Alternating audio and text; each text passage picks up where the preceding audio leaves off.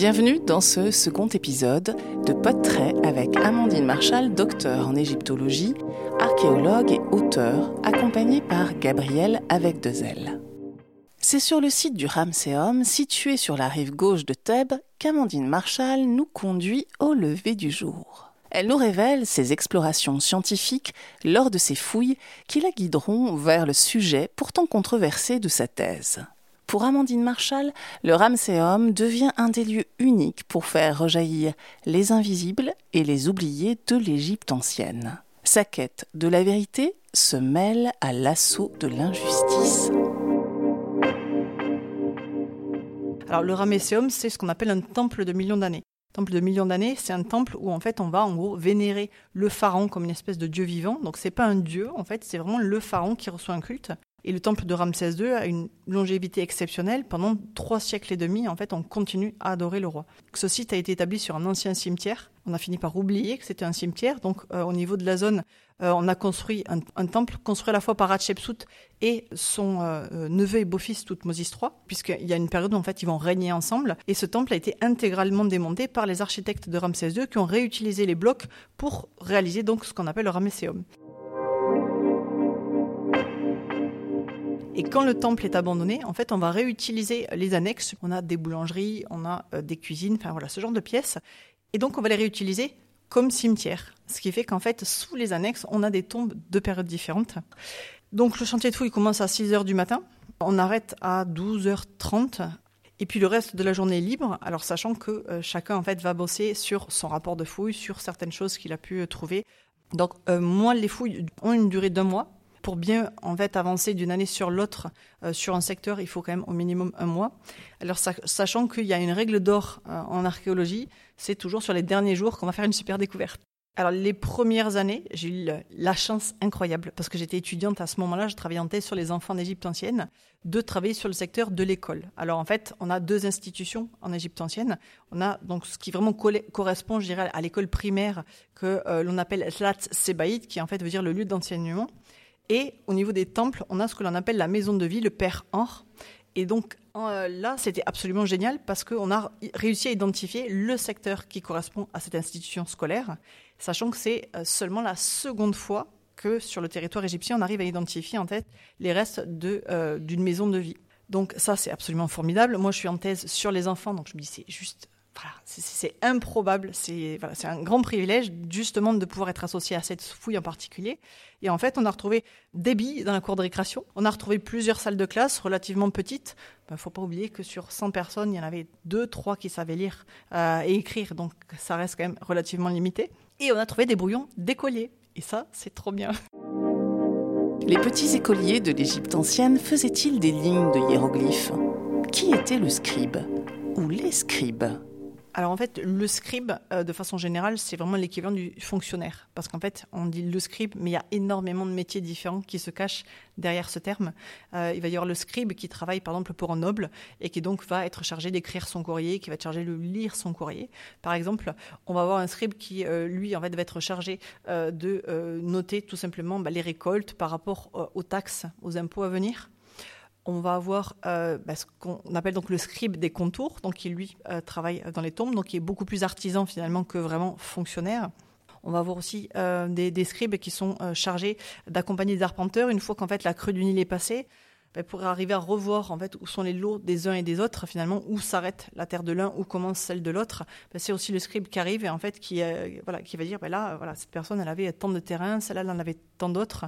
Donc finalement on a vraiment beaucoup de métiers différents. Le maître d'école est un scribe.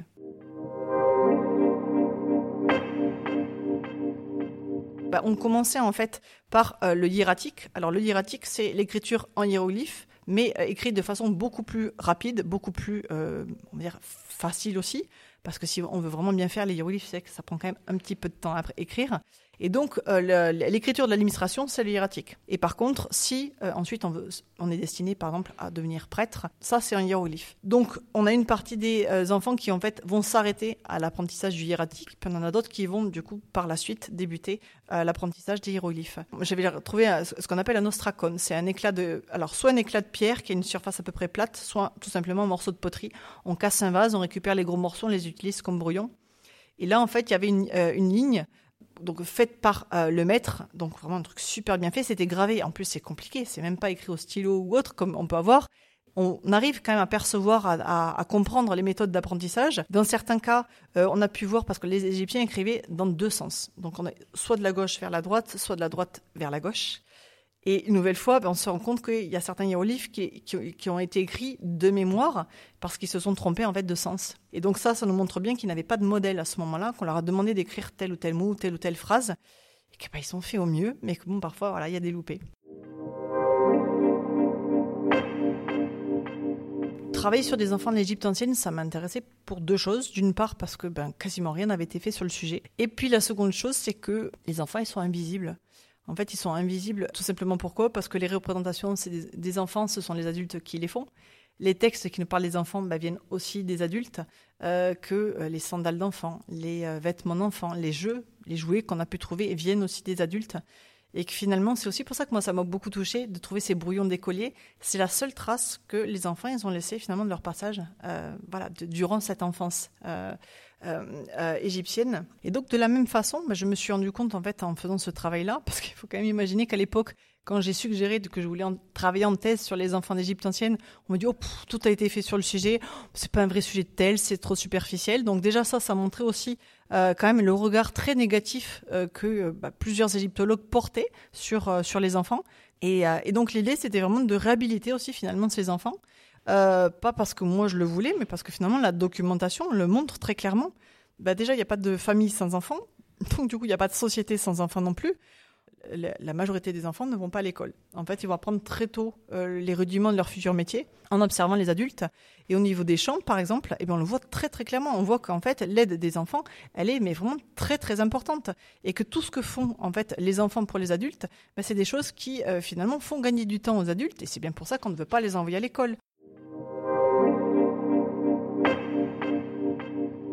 En fait, les enfants des milieux populaires, ils feront, enfin les garçons, ils feront le même métier que leur père. Les filles, elles sont éduquées euh, pour euh, être des ventres. Il hein. faut vraiment avoir en tête qu'une euh, femme, c'est un ventre en Égypte ancienne. Même si ces conditions, elles sont mieux que dans l'Empire romain ou qu'en Grèce, la femme, elle est éduquée pour être une bonne épouse, une bonne mère. Et c'est vraiment les deux choses que l'on attend d'elle. Et on voit vraiment que s'il y a une société qui est cloisonnée, où c'est vraiment compliqué de s'extraire de sa condition pour aller dans une autre, c'est vraiment l'Égypte ancienne. On a un texte euh, de l'époque macédonienne, donc on est sur la, période d'Alexandre le Grand, qui nous dit, donc on est du côté du village de Médine Tabou, que euh, les enfants des embaumeurs peuvent rentrer dans l'atelier pour commencer euh, à, se former à partir de 10 ans, mais que si à 16 ans ils ne sont pas rentrés dans l'atelier, soit ils y rentrent, soit on les exclut de la communauté. C'est pas rien. Donc on voit bien que dans les milieux populaires, bah, c'est compliqué d'arriver voilà, à, faire autre chose que bah, finalement la, lignée familiale. Mais du côté des élites, c'est la même chose. C'est, voilà, le, fils euh, euh, de, de, noble fera, euh, occupera le même poste, la même charge, les mêmes fonctions que son père, et il n'a pas le choix. Donc, au niveau des écoles, on va dire qu'on a un enseignement qui va être généraliste au départ, et puis ensuite on a des spécialités. Donc par exemple le médecin, ben, il va apprendre la magie, il va apprendre la médecine. L'astronome, il va apprendre ben, à la fois tout ce qui est religieux, parce que c'est beaucoup une histoire finalement de religion, l'astronomie en Égypte ancienne. Il va apprendre les mathématiques, il va apprendre la science des étoiles. On ne leur laisse pas le choix non plus. Euh, et, en Égypte ancienne, voilà, on a plusieurs textes qui nous parlent justement bah, de la condition de l'écolier. Euh, l'écolier, on a le droit de lui mettre des claques, on a le droit de le frapper avec un bâton, on a le droit de le fouetter. On a un texte qui nous dit, ben, en fait, l'oreille de l'écolier, elle est sur son dos. Donc en fait, c'est quand on le tape qu'il entend. Cet intérêt pour les enfants d'il y a 3000 ans me touche car Amandine Marshall m'interroge sur leurs conditions, leur place dans l'Antiquité. Cela fait écho à leur représentation dans la société d'aujourd'hui. Je pense aux oubliés ou aux surmédiatisés contre leur gré avec les réseaux sociaux. Elle m'ouvre l'esprit sur notre responsabilité à ne pas laisser disparaître ces traces infimes de leur existence. L'apprentissage des hiéroglyphes, le pouvoir de la connaissance et du savoir, la chance de savoir lire et écrire, rien de cela n'est magique. Pourtant les effets sont innombrables c'est ce qui permet d'avoir le choix, de décider de ce que nous sommes et de ce que nous voulons faire. Ben, je me trouve face à des enfants qui, pour eux, l'école c'est fastidieux, apprendre c'est fastidieux. Et en fait, non, apprendre ça peut être génial. Et quand en fait j'arrive à rectifier cette espèce de tir, par exemple, voilà, sur, une année, je vais intervenir plusieurs fois dans une école et que je rentre et que je vois les gamins, ils ont des paillettes dans les yeux, j'ai l'impression que je suis le Père Noël, et qu'ils me disent ah mais c'est trop bien. Et ces gamins-là adorent apprendre. C'est la fin de ce portrait d'Amandine Marshall, docteur en égyptologie, archéologue, auteur et pour moi, fait du savoir. À mes yeux, elle pourrait être aussi un personnage de bande dessinée, une figure singulière de l'Égypte ancienne, libérée de toutes les convenances, partant à l'assaut des injustices de l'Antiquité. Je l'imagine semant joie et connaissance sur son passage avec détermination et enthousiasme. Les enfants formeraient une ronde pour l'accueillir et l'écouter raconter l'histoire du monde, la nôtre. Car 3000 ans nous séparent, mais Amandine Marshall est un magnifique trait d'union, une passerelle bien réelle avec un monde qui ne cesse de dévoiler ses trésors et ses tragédies. Selon moi, la mémoire est la source de toute réflexion et de toute projection. Oublier nos oubliés, c'est déjà faire disparaître un pan de notre civilisation. L'enjeu aujourd'hui de la représentativité des femmes, des enfants, des personnes handicapées, de celles qui sont en difficulté, peuvent être parfois ressentis comme exagérés, vains ou comme une évidence. Pourtant, c'est ce qu'il restera de nous dans 3000 ans. Alors merci, Amandine Marshall, d'éclairer les oubliés et les invisibles.